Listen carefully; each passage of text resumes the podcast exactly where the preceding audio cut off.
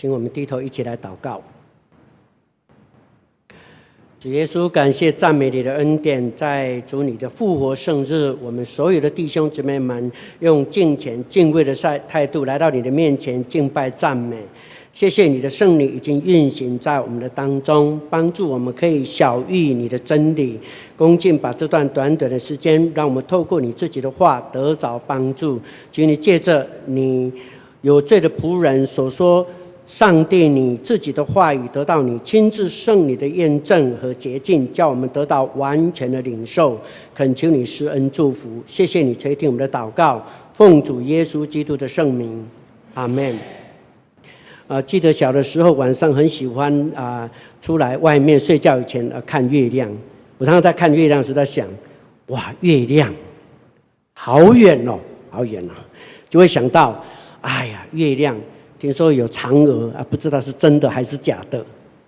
可是没有多久，很快的，哎，美国的这个呃登月英雄阿姆斯壮，竟然上到月球去。当他跨出一小步，哇，他穿着那个太空衣哦，很笨重啊。他下到那抬到月球，他自己都很赞叹，所以他说出一句名言。他说：“我的一小步是人类的一大步。”从宣教的角度来看，中山教会的宣教历史，一九九八年四月，中山教会在宣教的道路上跨出了一小步，却成为中山教会宣教的一大步。那一次做了什么重大的决定呢？因为那一次，我们教会决定成立太把。泰北阿卡宣教小组，从那时候开始一直到今天，一共有十七年之久。今年是一九九一九一五年，哎，二零一五年，对不起，一九九八年到二零一五年，一共十七年的时间。这一段的时间，让我们中山教会所啊，哎，参与的这个阿卡宣教的工作，带来上帝极大的祝福。我觉得这么长的时间得到很多弟兄姊妹的爱戴、奉献跟支持，所以呢，有必要让所有的弟兄姊妹了解到我们所做的这个工作到底结果是如何呢？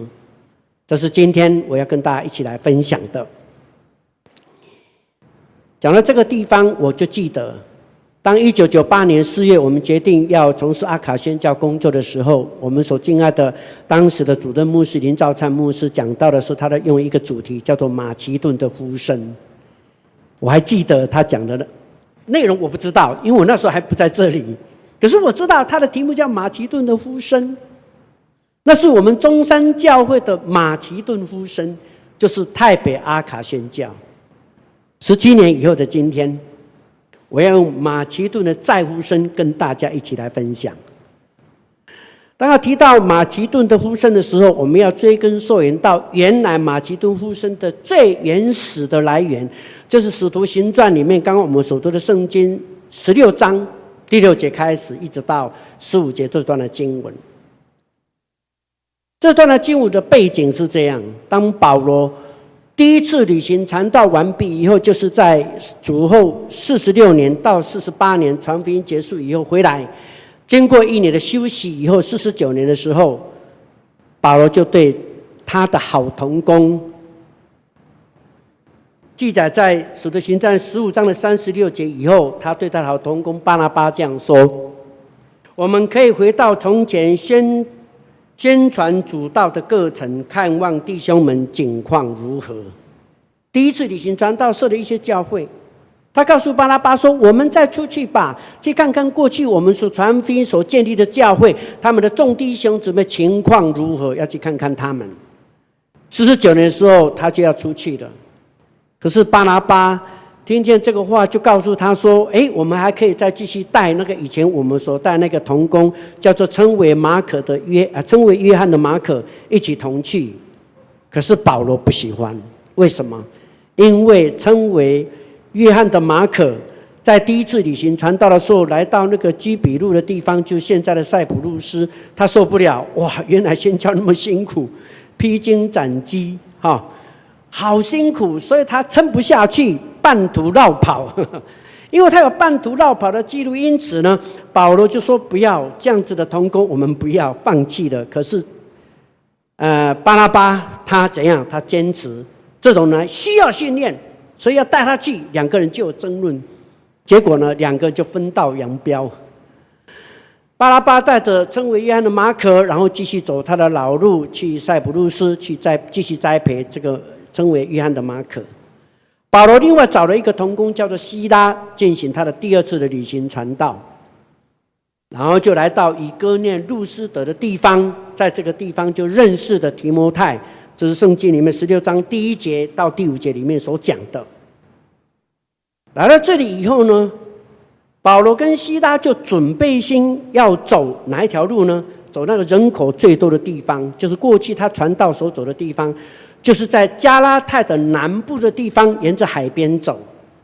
可是圣经形容说，圣灵不许他们走那条路，因为圣灵不许他们走那一条路，所以呢，他们就走另外一条路。既然不能够往西南边走，所以他们就往西北边的，哎，北西边的地方走。结果圣灵允许他们，没有禁止他们走这一条路，然后就来到一个地方叫做美西亚。来到这个地方以后，他们就打定主意说：“哦，原来上帝要我们走的路，不要是走繁华的道路，人口很多的地方，是要走一个偏偏偏呃偏远的乡村的地方走。所以他们就想说，哪里最偏远？哇，往东北边走是最偏远的地方。所以保罗跟西拉祷告以后，就决定要往那个方向走，要到。”那个比比推尼的地方去，可是圣圣经又描写了，当他们定义要往那个方向走的时候呢，耶稣的灵又不许，所以他们就停留在特罗亚的地方，因为他们停在这个地方，所以呢，夜间保罗就看见异象，有一个马其顿人站在他的面前，然后对他说：“请你过到我们马其顿来帮助我们。”那个“帮助”两个字，原文有一个意思，就是搭救的意思。也就是说，保罗啊，请你过到我们马其顿来救我们呢，我们需要救恩呢，我们需要救恩。保罗就下定决心，好，既然是上帝已经给我看见异象，就随着异象而走。所以呢，他就往西边走。原来往东北边是陆路，结果呢，往西边走，马其顿哪里是欧洲啊？他在亚洲，所以要坐船过去。所以陆路不走，走水路啊，就来到一个地方，叫做啊萨摩特拉。第二天就来到了一个城，叫做尼亚。诶，尼亚波利，尼亚波利，然后呢，就最后都到达一个最大的城，叫做菲利比，就是他们的最终目的，就是到了马其顿省的菲利比的地方。从这整个过程里头，到底有什么属灵的意义呢？我们都知道，名字都有意思的。我去探讨，又发现它非常有意义。你看哦，圣经描写说。圣灵禁止他们在亚细亚讲道。亚细亚的意思是什么呢？原文就是粘土，就是泥泞地的意思。国国模样，泥泞地的意思。上帝不要他的道在泥泞的地、泥泞地的地方，在粘土的地方粘在那里，不是。福音是要广传出去，不要粘在这里，不要粘在这里。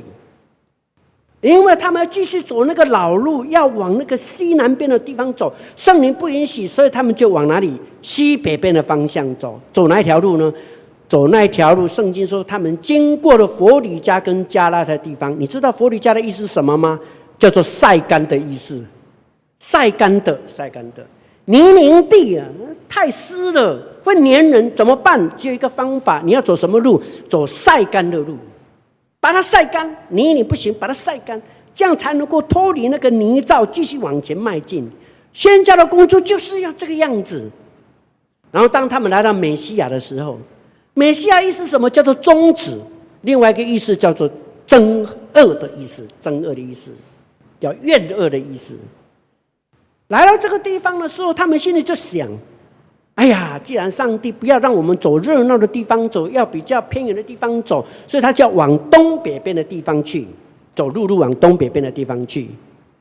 这是人的意念呐，但是上帝的意念高过我们的意念，上帝的诶道路高过我们的道路，所以耶稣就不允许他们为什么？因为比推尼那个名字是什么意思呢？叫做急又冲的意思，急又冲。传福音的工作不能太急，也不能太冲。这个意思不是叫你不要努力，不是这个意思。要求主给我们有智慧顺服上帝的意思，不能老是用自己的心一直冲，一直冲，一直冲，不是都不停下来听神的话。有没有在意象里面，你所走的，你所行的？是不是有按着神的心意？这是最重要的。所以来到特罗亚的地方，特罗亚有什么意义？没有什么意义，就是要你停下来的意思。当你一停下来，你看意象就出现了。当来到特鲁维亚一停下来的时候，上帝就把意象给了保罗，让他知道往哪里走。耶稣呢，不许他往东北边的方向走，所以呢，他就在那停下来，一停。等候神的时候，一等候神的时候，神就给他看见了异象。马其顿就站在他的面前，然后告诉他：“请你过来到我们这，到马过过到马其顿来搭救我们，帮助我们。”好清楚，好清楚。所以保罗就下定决心要跟着意向走，他就怎样不走陆路，走水路，往西边的方向去，就来到，因为他顺服圣灵，就来了一个地方，叫什么？萨摩特拉，萨摩特拉的意思是什么？就是萨诶特拉的高地，就是说属灵的高地。你要顺着圣灵走的时候，你的属灵的灵命就越来越提升，越来越往高处走。到了第二天，就来到另外一个地方，这个地名叫做尼亚波利。尼亚波利的意思是什么？就是新城的意思，新的城市。当你的灵层越来越高，越来越高，继续高下去的时候，你就来到一个新的城市，完全更新的境界，来到更新的境界，很奇妙。然后继续往前走，因为目的地还没有到，还没有到达马其顿省，来到马其顿省的一个最大的城，叫头一个城叫做什么？菲利比。菲利比意思叫做爱马者的意思。你想想看，在那个那么早期的年代。要爱马，那表示呢，他是大富大贵的人，对不对？没有大富大贵，哪里有闲情逸致去玩马？不可能的。那换一句话说，来到了最高境界的时候，他的属灵是大富大贵，也就是丰丰富富，一无缺乏。不但一无缺乏，而且可以帮助别人。他的属灵到了最高的境界，就是属灵的大富大贵。他的属灵是来到最高的境界。弟兄姊妹，这就是马其顿呼声整个的过程。最后还没有结束啊！来到腓立比的时候，保罗就停留了几天，休息了以后，来到安息日。他说：“想要传福音了，来不及，要传福音了，迫不及待要传福音。”然后就听说，因为经过几天探听的结果，知道有一个地方有人在祷告，有一群妇人在祷告，在哪里祷告？在河边祷告。所以，就保罗就来到这个河边的地方。看见一群妇女在那边祷告，就是向他们讲道。其中有一个人很有意思，圣经圣经描写说，其中有一个妇人，就是卖紫色布的妇人，她的名字叫做，哎，什么？吕底亚，吕底亚，吕底亚名字的意思是什么呢？吕底亚名名字的意思非常有意思，叫做正在分娩阵痛。当中有结呃结婚以后呃有生过孩子人就知道哈，正在分娩阵痛，啊，我做牧师，因为常常我会去跟那个姐妹哈有要生产的时候去关心她，我常常听到那个哀哀叫的声音，痛得不得了，正在分娩阵痛，你知道吗？教会要出生，第一间欧洲的教会要出生的时候就是这样，很辛苦啊，付很多的代价。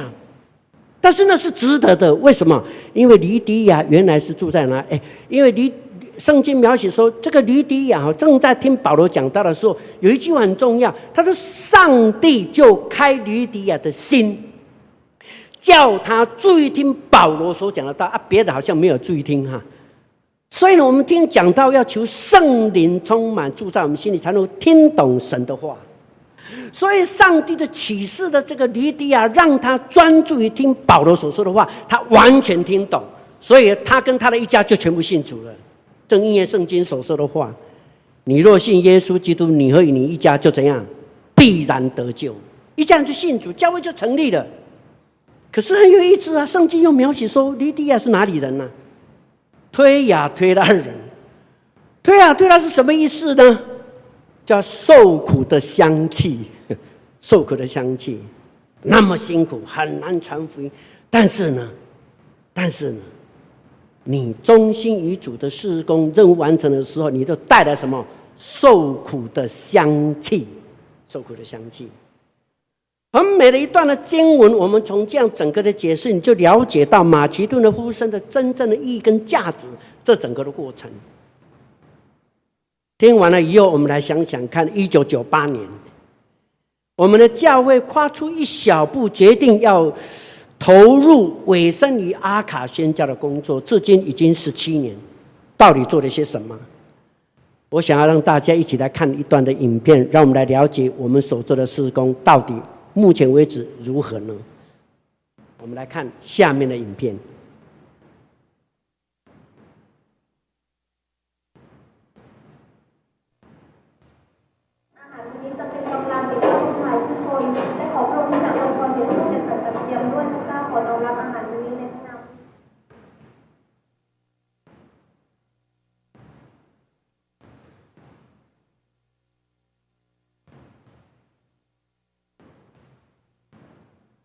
我在这里很好，我们同学啊、呃，他们也很好，我的老师也很好。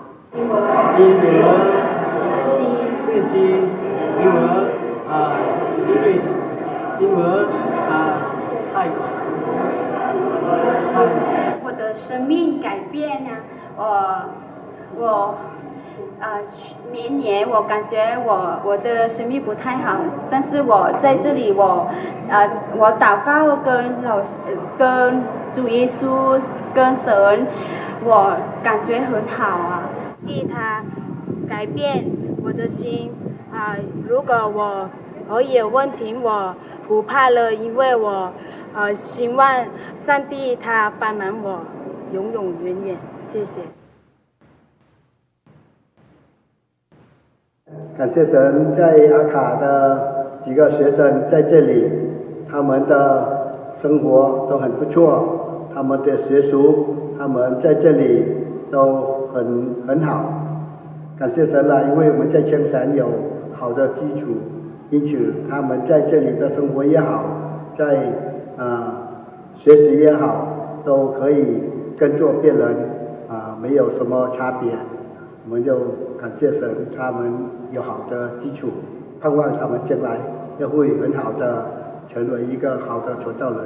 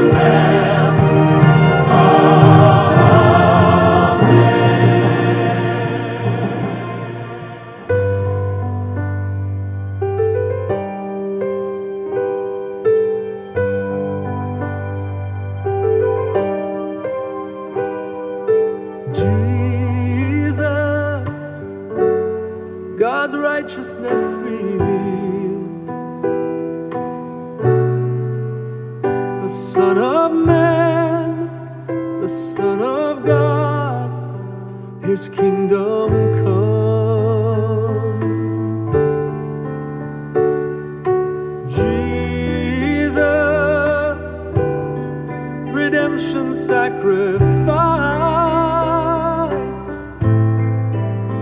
Now glorified, now justified, His kingdom comes, and this kingdom.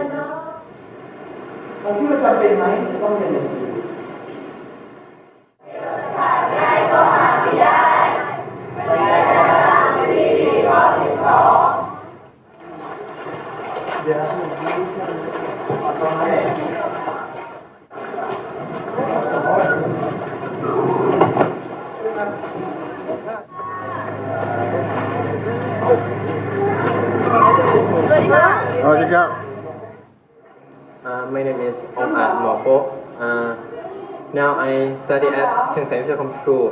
In, in the future, I want to go study at Chiang University. 你将来想做什么？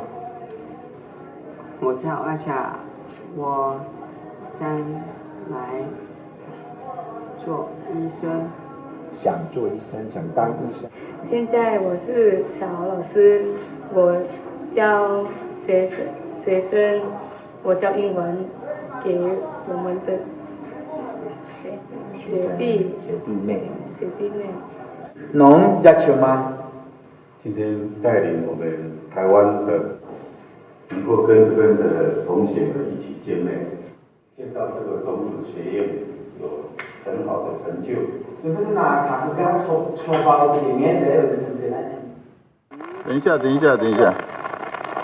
拿下来，拿上去。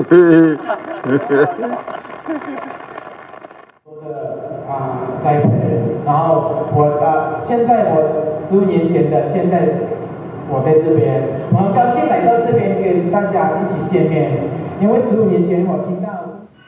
ครูสอนพิเศษประมาณสี่คนทั้งหมดรวมประมาณสิบกว่าคนเพราะฉะนั้นดูแลเ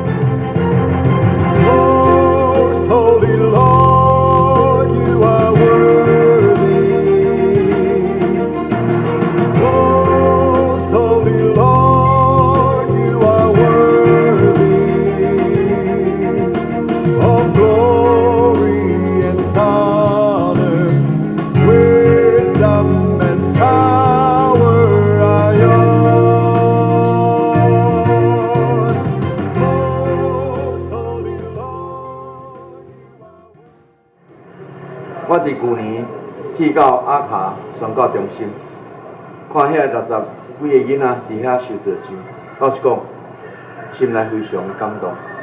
那亲像看见孙妈个牧师娘伫六十多年前，为着咱台湾遮的原住民，都市遮的孤儿，啊，咧甲因栽培，照顾因上款。我更期待今仔日咱犹原就要继续承担即款的责任。互传福音甲宣告，亲像咱人的两支骹，互咱的教会会通勇壮起来，会通有行动来用工主的名。我邀请咱大家，欢迎咱大家参派短宣队来到伫阿卡来看咩啊咧，甲因祈祷，为着甲因支持，啊，伫遐甲因相甲做朋友，甲因相甲生活，愿上帝祝福咱大家。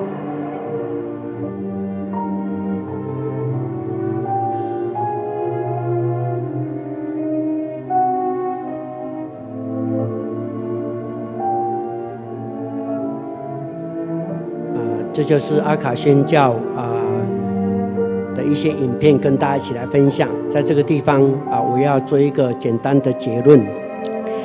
阿卡宣教十七年来，我们大概可以分为两个阶段。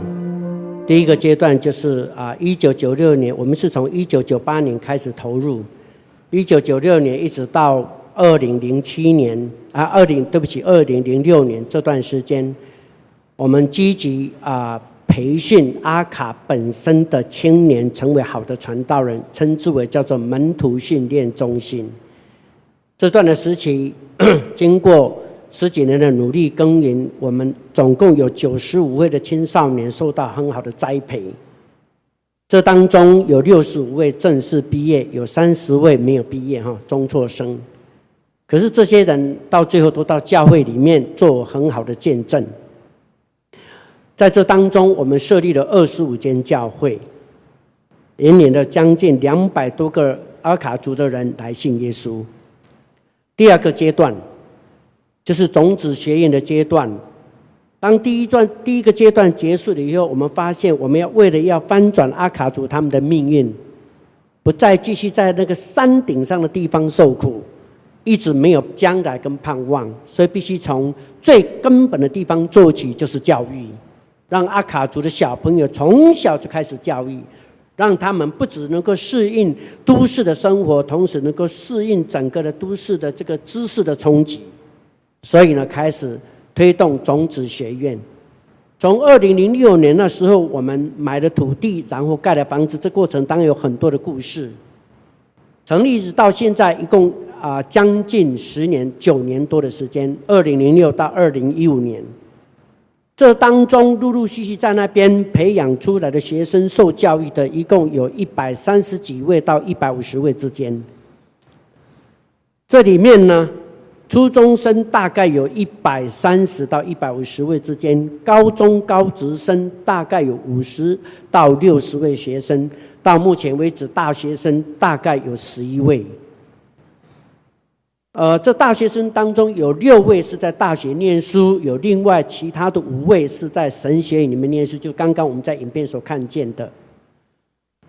这些人开始毕业以后在，在泰在啊、泰国的社会里面，他们开始为阿卡族继续在那边努力，也开始奉献。这整个故事的当中，令我啊、很多的故事令我很感动。我举两个故事跟大家一起来分享。我们不只是做泰北的宣教工作，我们以为常常这么说泰北泰北，以为只做泰国的工作，事实上也关心到缅甸的阿卡族人。所以呢二十五间教会里面有二十间是在泰国本本土，但是有五间是在缅甸的地方。当我们的门训中心有一位学生训练完毕，要被派到缅甸的地方去开拓阿卡族的教会的时候，非常辛苦，因为非常的深山呢。而且是非常的迷信。刚刚我们看到有一个影片，在村子的外面有一个门，有没有？那么看起来你不觉得怎么样？其实那是他们的宗教信仰，就是精灵呃精灵的崇拜和精灵崇拜，是非常迷信的，非常迷信的。这位童工在那里的宣教非常辛苦，常常遭受到逼迫，非常辛苦。好不容易带了两个人信耶稣，就一直推展不进去，经过好几年的时间。有一次发生了一个事件，就是他们村子里面有一位孕妇，突然间身体不舒服，很危险。按照他们的经验说，如果在两天内没有把这个妇女送到山下去找医生的话，那么母子可能就要身亡。在很紧急的情况之下，束手无策的不知道怎么办，大家都袖手旁观的时候，那一个传道人带着这两个童工，就把这个妇女。扶着，然后从山上没有停止，因为要赶在两天里面要带到山下去，连夜一直赶，一直赶，赶了两天一夜的时间，把他带到山下，终于，终于，母子都得平安。这件故事让全村的人都非常感动。从那时候开始，福音的门就打开了，成立了缅甸教会的第一所教会是这样成立的。另外，再谈到另外一个泰国这边本土的这个传福音的工作的见证，有一个门训中心的一个学生，名字叫做阿查。不是刚刚看到那一个人，不是，是另外一个阿查。这个阿查的名字太多了哈。这个阿查的训练完毕以后，就到山上去，有一个地方叫做甲低，他开始要在那边传福音，可是非常辛苦，传啊传啊，常常受到逼迫。后来呢，他就跟他们村子里面一位一位女孩子结婚了，因为那个女孩子信主了，就跟他结婚了。结婚以后呢，哇，糟糕！一结婚不结婚还一结婚，糟糕了！村子全部都抗议他们这一对夫妻，把他们赶走。一赶走，他们没有办法，只好从那个山上的地方下来一点点，有一个呃半山腰的地方，有一个啊、呃、有一个平地的地方，他们住在那里。他们怎么传福音呢？每天早上一起来就知道他们阿卡族的生活的方式，就跟他们融在一起。跟他们一起耕田，帮助他们耕田、种稻、种这个、种那个、砍树，什么就做，做很辛苦工作，陪伴那个家庭。他们家庭有问题，就帮助他们；帮助那个家庭呢，就帮助他呃那个太太的家庭，太太的家庭，他的岳父岳母的家庭。哇，帮久又让他岳父岳母非常感动，然后就信了耶稣。一信耶稣，就被村子又赶出来，他们只好又搬到下面来山下来，半山腰的地方跟。他的女婿跟女儿一起住，同样的方法，他们又每天又上去又针对一个家庭，都有针对性，针对一个家庭，仍然是帮助他们砍柴呀、做家事啊，帮助他们没日没夜的这样努力，就感动了那个家人，那个家人就信了耶稣，一信了耶稣又被赶走，一赶走去哪里？又住在他们隔壁，在他们家隔壁，同样的方法又上去。本来是一个家庭关系，现在两个家庭去关心另外山上的两个家庭，同样的方法，结果呢，他们都感动，然后又信了耶稣，又被赶出来，就又搬下来。结果你知道吗？后来山上没有人住了，全部都渡到山下来，假地教就这样成立了，就这样成立了，弟兄姊妹们，我们的教会成为一个宣教的教会，就像他们这样努力。来耕耘，要针对性，要设定目标，直到他信耶稣，否则我永不放弃。就这样子，泰北的宣教工作，缅甸的宣教工作，就这样推展出去。阿卡族的工作宣教，宣传出去。种子学院目前为止，我们所关心有这么多人，有这么多的成就，要感谢上帝，也要感谢我们中山教育全体的弟兄姊妹跟长子的支持。如果只靠北大呢？我告诉大家哦，那这个事工早就停掉了。为什么呢？我告诉大家理由：一九九八年，当我们四月十二号决定要成立泰北阿卡宣教小组以后。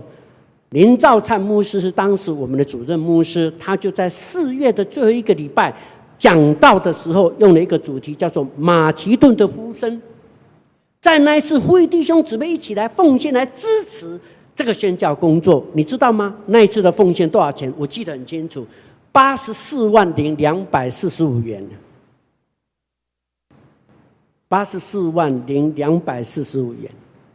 弟兄姊妹踊跃的关系跟支持，不只是如此，长主会很有信心，为了投入这个事工，下定决心，做了一个决议，就是从这个月开始，也就是一九九八年的四月开始，一直到一九九九年的六月为止，每个月还提拨九万块钱，成为阿卡宣教事工的经常费，我们就这样支持。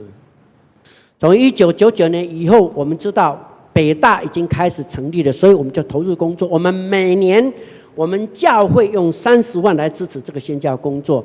我把它算一算，好惊人呐、十几年以后，我们教会大投入阿卡宣教工作已经五六百万了，五六百万，就是这样不断的支持，没有停止的支持，人力物力的支持。我这样说好了，组织上来说。历任有三位执行长，这三位执行长是谁？你们知道吗？第一任是林金福长老，第二任是我，第三任是张信柱长老，都是我们中山教会的牧师跟长老，在那边当执行长。我们永不懈怠，继续努力，继续关心，一直做，一直做，才有今天这个成果。所以中山教会是我们台北阿卡宣教工作的柱子。这个柱子如果一晃动啊，整个宣教工作很可能就撑不住。弟兄姊妹，我们继续来努力。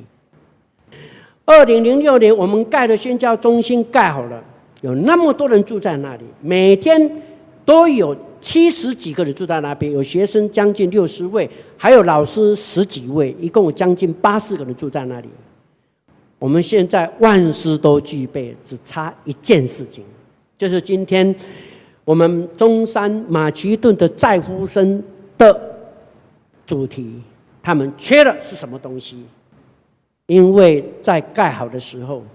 因为地区太偏远了，政府的电呢拉不到那里去，所以我们就好远好远拉那个临时电拉到那个地方来。二零零六年到今天一共九年多的时间，那些学生跟老师通通活在临时电的状态当中。你知道什么叫临时电吗？电力不足了就这样，系列那点系列那点，晾一下，呃又洗一下，晾一下，眼睛都不好，眼睛不好，而且呢。生活受到很大的影响，因为你要洗热水的话，必须要水抽上来，要抽水马达，抽水马常常常就因为血压呃那个什么电力不足，所以呢就抽不上来，常常洗冷水澡，过了九年了，所以那些主事的所有的同工们觉得说这样对他们的未来是不好的，再给他们一次机会，也就是我们中山马其顿的在呼声。我们来关心他们所需要的电，这个电必须要花多一点的钱去拉那个正式的高压电过来。我们所需要经费是一百二十万，其实听起来并不是很多。我们一直在等，看有没有机会政府赶快拉过来，看能不能社会赶快进步。它进步的太慢，因为太远了。是下下下定决心要彻底解决这个问题，让他们受到的呃学习能够是最好的品质。需要一百二十万，北大答应要出六十万，还有六十万是需要募款。我们教会小会在一月的第一次的这个小会跟长执会当中，我们决定要募捐三十万。在这个地方呼吁我们全体的长子弟兄姊妹同工们，我们共同来关心阿卡的宣教工作。为了这三十万，我们共同来奉献，让那些。贫穷的、软弱的，可以再次刚强起来。愿主祝福我们，我们一起低头来祷告。天父上帝，谢谢你恩典，给我们这段宝贵的时间，一同来关心宣教的工作。在这个主你复活的主日，一同来敬拜你的时候，主啊，求你复兴我们灵里面的爱主的心以及爱人的心。求主帮助我们，共同一起来。对于阿卡的宣教工作有负担，一起来奉献，帮助他们有很好的学习，将来能够改变整个阿卡的宣教命运。求主祝福，谢谢你垂听我们的祷告，靠耶稣基督的圣名。